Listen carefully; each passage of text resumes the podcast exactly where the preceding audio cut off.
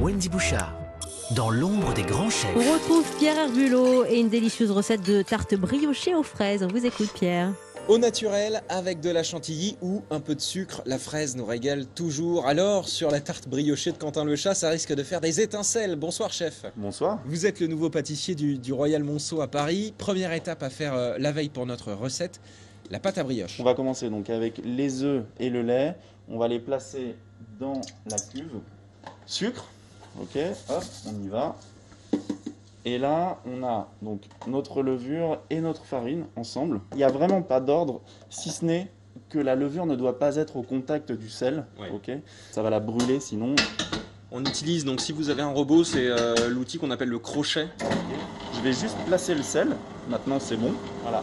Et là, on est parti pour 4 minutes. Alors là, on voit, Quentin, que déjà la, la boule est homogène, c'est... elle s'accroche au, au crochet du batteur. Ouais, ça y est. Donc là, c'est bon signe, surtout quand elle ne s'accroche plus, euh, notamment à la, à la paroi de la cuve. Ouais, Ok. d'accord. Là, on dit qu'on a, hop, on arrête, on dit qu'on a notre mélange primaire. Maintenant, on va passer à la deuxième euh, étape du pétrissage. Donc, on va accélérer, mais juste d'une vitesse, hein, on va passer à vitesse 2. Et on va ajouter le beurre. Et on va dire que là, on part pour euh, à peu près 6 minutes, ok On entend que, voilà, c'est un peu plus gras. hein, Il y a ça le beurre commence déjà à qui- dilater, euh, ouais. Ce qu'on va faire maintenant, c'est qu'on va venir débarrasser cette brioche, enfin, ce- ce- ce début de brioche. À partir de là, il y a plein de petites étapes à respecter, les temps de repos, de pouce. On vous a tout mis sur le site d'Europe 1. Ça peut vous paraître fastidieux, mais c'est le secret d'une brioche réussie. C'est ça. Alors la nôtre est au four, Quentin. On va s'attaquer donc à la compotée de fraises. On vient juste équeuter, couper en morceaux, et on va les placer donc dans, Dans dans une une casserole. Là, les odeurs de fraises comme ça, euh, crues, euh, c'est incroyable. On va les mixer. Pareil, on parle d'odeur, mais la couleur. Un rouge pur, euh, brillant, foncé. Ça, c'est rouge euh, Saint-Valentin. C'est ça. Ça, c'est de la vanille du Mexique. Ouais. On va venir mélanger un peu, Donc fraises mixées et vanille. c'est ça. Et puis on va se mettre à chauffer. Voilà. On laisse refroidir ça.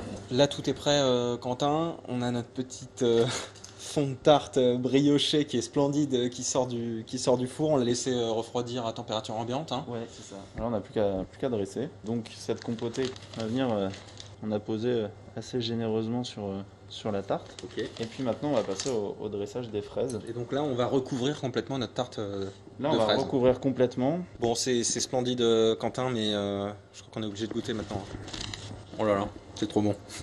Ah, le, le côté euh, brioché, là, c'est vraiment ça, c'est Ouais, c'est le goûter par excellence, quoi. c'est ultra régressif. ouais. Ah oui, c'est ça. le mot euh, à la mode en ce moment dans la gastronomie, mais là, Ah pour oui. le coup, euh, c'est euh, c'est l'illustration parfaite. C'est ça. Bah, c'est ça, c'est c'est juste, euh, il y a un vrai goût de fraise avec euh, le côté euh, gourmand beurré, euh, sucré euh, de la brioche, quoi. Merci beaucoup, euh, Quentin Machat. Merci à vous, à très vite.